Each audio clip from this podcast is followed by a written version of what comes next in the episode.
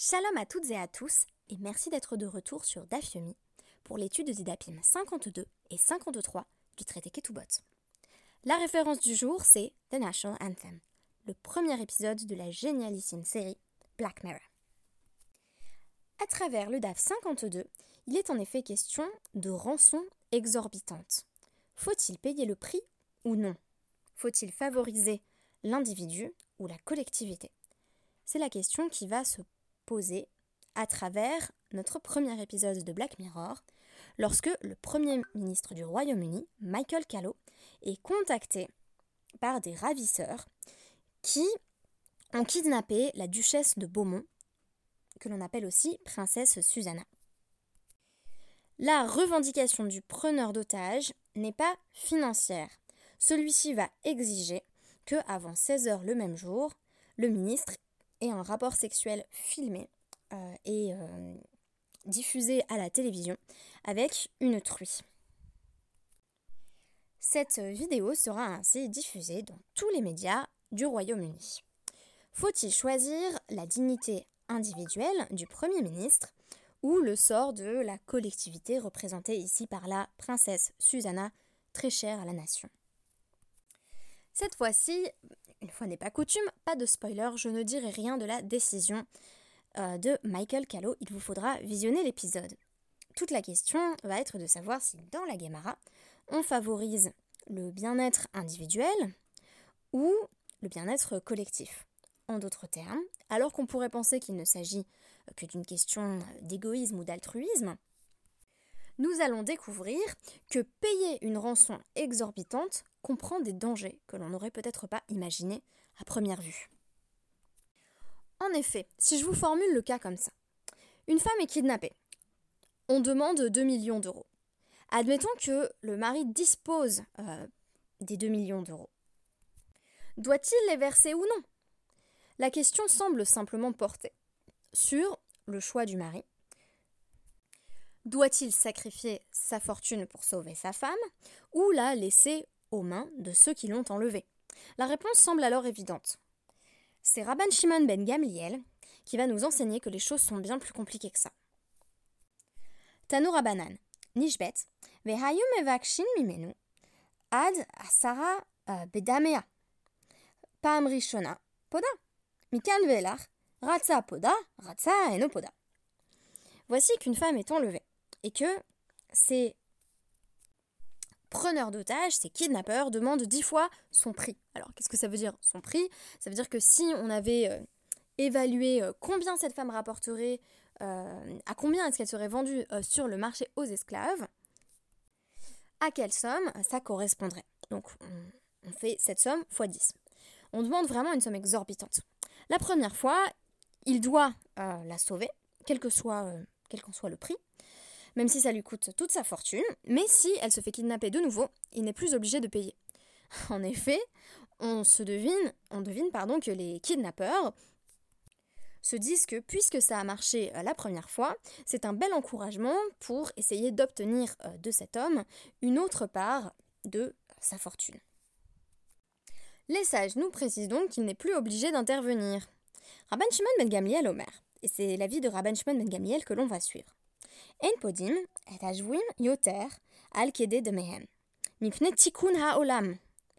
On ne libère pas euh, les captifs au-delà de leur valeur en raison du tikkun haolam, de la réparation du monde. Expression qui revient souvent notamment à travers les Mishnayot du traité Gittin que nous aurons l'occasion d'étudier bientôt.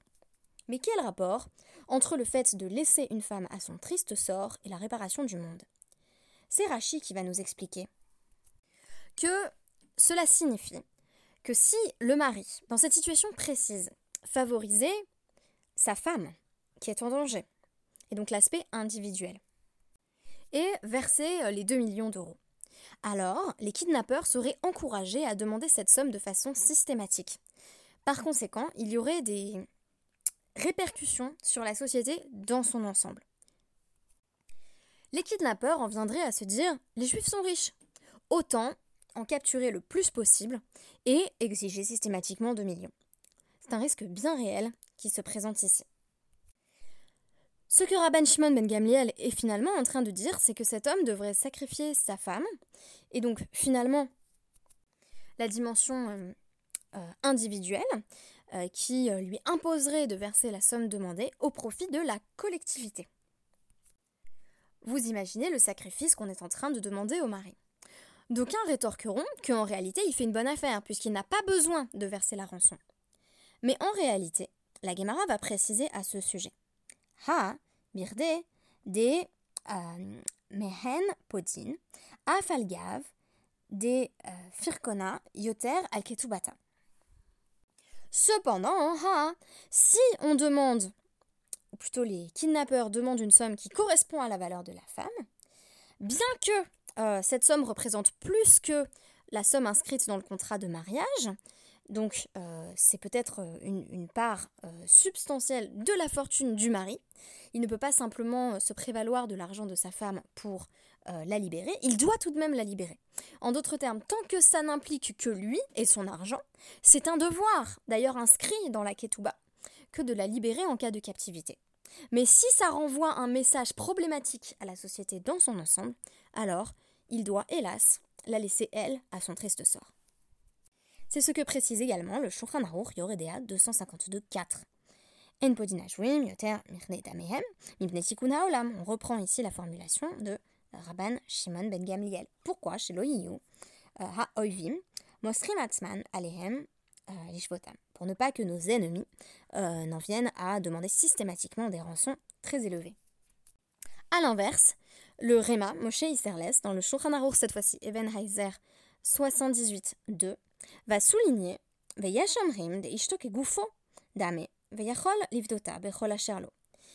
y a un avis qui affirme, et donc cet avis euh, rapporté au nom du, tour et du, et du roche, euh, cet avis affirme que, de même que quand on est en captivité soi-même, on peut dépenser tout son propre argent pour se sauver. De même, l'épouse est comme une extension de soi, Kegoufo comme son propre corps. Par conséquent, il peut euh, verser une somme très importante. Sans que cela ne pose de problème. Mais vous me direz, cet avis du Réma semble en contradiction ouverte avec les deux citations de, de euh, que je viens de présenter, de Yoredea 252.4 et de Evan Heiser 78.2. Parce que euh, on tend plutôt à favoriser ici la dynamique de couple, donc le mari doit sauver sa femme, plutôt que le bien-être de la collectivité. Mon hypothèse personnelle, et je n'ai pas encore lu tous les nosékilim à ce sujet, donc tous les commentaires euh, classiques, euh, c'est qu'il y avait beaucoup plus de cas de, de captivité et de kidnapping euh, dans le monde ashkénaze, notamment à l'époque du Roche, que dans le monde séfarade. Par conséquent, on conçoit beaucoup mieux dans le monde séfarade qu'on ne paye pas des rançons exorbitantes, alors que finalement, ça avait lieu assez souvent dans, dans le monde ashkénaze, hélas. Autre débat euh, sur la distinction entre euh, le personnel et le collectif. Il y a un enseignement un peu plus loin dans notre Gemara qui exige que si un homme laisse derrière lui une veuve, euh, donc l'héritage va aux orphelins qui doivent donc entretenir la veuve et entre autres payer ses frais médicaux. À une exception près, si euh, les frais médicaux relèvent euh, d'une kitzva, donc c'est une somme fixe, c'est un peu euh, la sécurité sociale rembourse toujours 28, alors les héritiers n'ont pas besoin de payer et ça peut être prélevé sur la ketouba de la veuve, donc sur l'argent qu'elle apporte elle-même dans le mariage. On nous rapporte ici qu'arrivé des Rabbi Yochanan, itat ava, de havatzricha les proches euh, de euh, Rabbi Yochanan euh, avaient donc une veuve, la, femme de leur père, qui avait besoin de traitements quotidiens. Et donc ils sont venus voir Rabbi Yochanan en disant ça nous coûte trop cher, on ne sait plus quoi faire. Ato les camés Rabbi Yochanan, Amarleu. Et Rabbi Yochanan leur a répondu Izelou, Kutsoulé, Midé, les refait. Allez voir le médecin et dites eh ben, la consultation ce sera toujours 50 euros. Je donne un exemple, hein, bien sûr, que le médecin euh, fixe une somme qui sera toujours identique. Ainsi, la somme sera prélevée sur l'argent que cette femme a de côté et non pas sur l'argent des orphelins, donc sur la ketouba, son contrat de mariage à elle, et non pas sur l'argent des orphelins qui leur a été transmis en héritage. Et Rabbi Yochanan de dire Asinu atzmenu ke hadayanin. Nous voici devenus des, des conseillers légaux, on est en train de, de voilà, il, a eu l'impression peut-être de s'être abaissé à donner des conseils légaux à ses proches. Et on nous signale là-dessus qu'il a changé d'avis. Mais Ikara Maïsabar, au, au, début, avant de répondre à la question que pensait-il au Levasov Maïsabar, et qu'est-ce qui a fait que finalement il a répondu euh, aux orphelins euh, dans le sens finalement de, laisser euh, cette veuve se débrouiller avec son propre argent plutôt que de convaincre les orphelins de, lui verser ce qu'ils ce lui doivent? Mais Ikara Savar, au début, il pensait, donc citant Yeshayahu 58, 7, euh, ou mibesacha lotitalam, de ta propre chair, euh, ne te cache pas. Donc, euh, aidez votre, votre mère ou votre belle-mère, la veuve. Ou les Vassov savoir, mais ensuite il a changé d'avis et s'est dit Adam Khashouf Chané. pour une personne importante, c'est différent.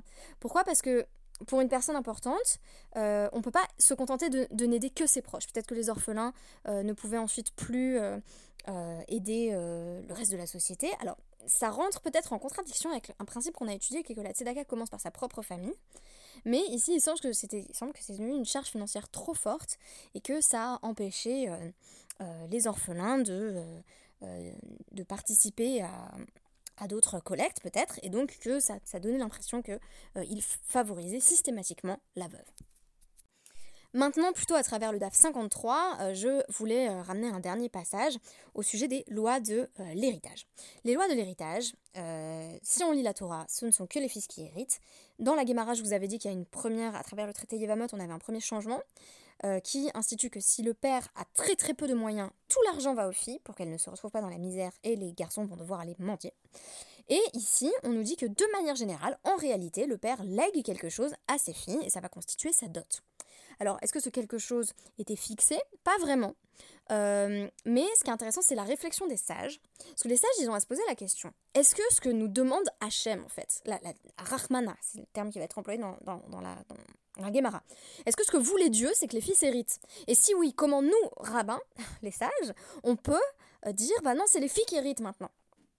Euh, donc en fait, la question, c'est celle de la, de la fidélité, de la continuité textuelle. Alors, tout d'abord, on commence par nous dire, donc Rabbi Yochanan dit au nom de Rabbi Shimon ben Yochai, Mifnema hidkinu euh, ketubat euh, banim decharin. Donc, pourquoi est-ce que on a euh, inscrit dans la ketuba qu'il y a une somme qui est léguée au fils, qui est chez Ikpot Adam veyirtov lebito kivno, pour que un homme écrive qu'il va léguer une somme à son fils comme à sa fille. Donc, le père transmet dans l'héritage une dot à sa fille. Umika euh, miderachmana, amar euh, bera lerot, barta loterot, veatur abana numetakne euh, de terot batra. comment, Barta, pardon. Comment se peut-il que euh, Rahmana, donc Hachem, le miséricordieux, ait dit les garçons héritent et les filles n'héritent pas, et que les sages arrivent et décrètent que les filles héritent? Il y a ici un pasouk de Yirmiaou 29.6 qui va être qui va être mentionné, donc, euh, qui nous dit euh, Krou Nashim, Banim, ou Banot, ou Krou euh, Livnechem Nashim, Ved Benotechem, Tsnu Nashim. Donc, prenez-vous, prenez pour vous-même des, des, épouses, et ayez des fils et des filles, et trouvez des épouses pour vos fils, et trouvez des maris pour vos filles. Et donc, on nous dit ici, Bishlama Banim, Bidé Kaimi. Ok, pour les fils, parce qu'effectivement, les pères trouvent des, épouses pour leurs fils. Et là, Benaté, Mikaiman Beyade. Mais est-ce que les filles, c'est véritablement les pères qui allaient chercher des époux? Euh, Donc tout ça euh, semble rentrer en contradiction avec des idées qu'on a rencontrées jusqu'à présent dans le traité Ktubot, notamment au sujet du mariage des jeunes filles mineures, ce qui témoigne du fait que, un, c'était tout à fait minoritaire de, marier les filles mineures, et deux, que c'était généralement pas à l'initiative euh, du père de la jeune fille. C'était peut-être plutôt des, offres de mariage qui venaient des parents du fils. Donc on nous dit, alors que signifie ce pasuk, Hakamash Malan, qu'est-ce qu'on vient nous enseigner? Des euh, Nalbesha, Ve euh, Nikrasea, Ve Netevla Mide. Ça nous enseigne que le père doit euh, l'habiller, la couvrir et lui donner de l'argent. Pourquoi? Ki des kafti ala veatu nasvila. Pour que il y ait des, des, hommes qui viennent et qui s'efforcent de l'épouser. Ils vont se dire ah quand même elle est bien pourvue, elle est bien habillée, elle a de l'argent, j'ai envie de l'épouser. Alors a priori Adkama, combien est-ce qu'on donne? Abaye et Rava disent tous deux Ad Ad Ishur Narse. Il doit donner jusqu'à un dixième de sa propriété, donc pour, euh, pour sa fille, s'il en a qu'une. Je ne sais pas exactement comment ça se divise, s'il a beaucoup de filles, peu de fils. Euh, en tout cas, ici, on nous dit un dixième. Moi, ce que je comprends, c'est un dixième par fille. Euh, il aurait fallu lire plus de commentaires pour, pour être très, très, très certaine de, de la, bah, du montant exact. Mais juste après, les sages vont nous donner une anecdote où en fait un père donne l'intégralité de sa fortune à sa fille euh, lors de son mariage. Donc il inscrit une somme euh, prodigieuse dans sa dot. Alors je vous résume ce passage donc, du, DAF 53. Euh, donc c'est Rav Papa dont le fils va épouser la fille de Abba de Soura. Et donc il se rend chez Abba de Soura pour superviser la rédaction de la Ketouba. Il y a un troisième rave, un troisième sage, donc euh, Yehuda euh, Bar Maremar, qui euh, s'avance au devant de Rav Papa et lui dit voilà, je suis Yehuda Bar Maremar, tu vas rencontrer ton beau-père. Et Rav Papa dit ben j'ai pas très envie de rentrer chez le, le, père du futur mari de ma fille tout seul, viens avec moi. Et donc Yehuda Barmaremar euh, n'est pas un grand féministe. Et, euh, Papa comprend qu'il est mal à l'aise. Et donc, euh, il lui demande pourquoi tu es mal à l'aise. Et il dit Ben, je suis pas très à l'aise avec le fait qu'il il y a une partie de l'héritage de Abba de Soura qui va être donnée à sa fille. Vechol Sheken, Mibra Levarta, c'est pas une très bonne idée de léguer de l'argent à la fille. Du moins, ici, on semble qu'on est plutôt dans un modèle où où le, sage en question, Yehuda Bar estime qu'il vaudrait mieux ne léguer que au fils. Et Rav Papa va lui dire euh, euh, Hainami, takanta des, des rabanan Mais non, il y a un décret des sages qui affirme qu'on lègue aux filles. Euh, et donc Yehuda Bar répond Bah oui, mais ce décret, c'est seulement quand les pères donnent de leur plein gré. Hanemile mida ate. Les asuyenami. Mais est-ce que si on, le lui fait faire, si on le force un petit peu, euh, on, force la main au père, est-ce qu'on considère aussi que, euh, que c'est correct? Et euh, donc Rav Papa répond, ben tu vas pas du tout forcer Abba de Soura, tu simplement tu rentres avec moi. Donc visiblement,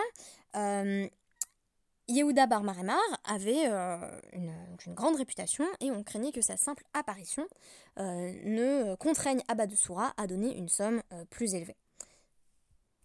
Alors, le beau-père contraint donc Rav Yehuda Bar à entrer chez Abba de Soura, mais Yehuda Bar n'est pas content, donc il se tait. Et Abba de Soura pense que Yehuda Bar est fâché contre lui parce qu'il n'a pas donné une dot euh, assez euh, conséquente à sa fille. Donc, euh, qu'est-ce qu'il dit? Eh bien, il dit je vais léguer l'intégralité de ma fortune à ma fille et Yehuda Barmarema ne cesse de faire la tête en gros. Et donc le, beau-père s'exclame Rayedemar, loge viki midelena shai Est-ce que, enfin, par l'avis du maître, je n'ai même plus rien pour moi-même, j'ai tout légué à ma fille. Donc visiblement, il y avait une possibilité euh, de déshériter les garçons au profit des filles en raison de la loi des sages. Donc euh, en fait, les sages, tout en pensant une nécessité de la continuité euh, textuelle et idéologique avec la Torah, ont créé un système dans lequel on peut ben, léguer ce qu'on veut à ses fils et à ses filles, et ce en dépit de Rava et Abaye qui affirment qu'on est censé ne pas léguer plus d'un dixième. Il y a en tout cas une anecdote qui contredit ce fait juste après. Et donc Yehuda Barmarimar dit Ah non, non, mais si c'était pour moi, c'est pas la peine du tout de faire ça. Moi, euh, je, trouve que c'est pas une bonne idée. Alors Rabat de Soura dit euh, euh Rashtan a mis Hadarbi. Non, non, mais change d'avis, alors je vais lui léguer moi. et donc Yehuda Barmarimar dit donc Xavier Nafshar Hadarna. Lokamina. Non, mais j'ai quand même pas envie que tu changes d'avis. Hein. Ne, deviens pas le genre de personne qui, euh, qui revient sur ses paroles, et, sur sa parole surtout. Et donc, euh, bah, lègue à ta fille euh, toute ta fortune, puisque tu t'y es engagé. L'échange est étonnant et démontre bien que les lois de l'héritage avaient grandement évolué à l'époque des sages. On part d'un modèle qui semble purement patriarcal et les Rachamim, au sein même des mots de la tradition et en partant euh, du même respect du texte, vont faire émerger des lois qui garantissent aux filles une dot convenable, voire même une dot extrêmement substantielle. Ceci nous montre bien que, à l'époque du Talmud, euh, les filles étaient loin d'être euh, livrées à elles-mêmes, et c'est ce qui explique qu'à l'heure actuelle, dans les familles juives, on n'est plus du tout la coutume de euh, léguer l'intégralité de sa fortune au fils, comme on le ferait si on était dans une interprétation tout à fait littérale des lois de la Torah. Merci beaucoup et à demain.